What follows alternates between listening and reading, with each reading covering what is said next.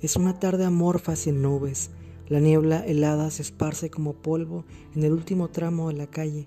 El profundo silencio que reinaba es rasgado súbitamente por el amainar del viento. Fijas la mirada en la pintura desgastada de las casas, en los antiguos balcones y en la baldosa de los acabados. El aire de la tarde te hace pensar en aquellos que estuvieron aquí antes que tú. Te taladran sus historias de pórticos, las lloviznas de julio, las cartas a mano, los juegos de mesa, las fogatas encendidas para calentar las noches. Sientes sus dulces risas, sus lágrimas decantadas por el rostro, sus esperanzas rotas e incluso sus luchas frustradas. Cómo siguen con sus vidas, deseas estar ahí. Ser un transeúnte invisible que se limita solo a pasear por esas calles antiguas para memorizar esos rostros en blanco y negro y conocer sus sentimientos más profundos.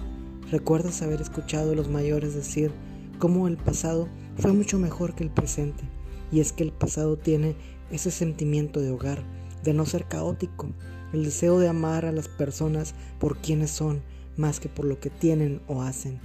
Piensas en cómo los mayores amaron los hechos más insignificantes y melancólicos de la vida.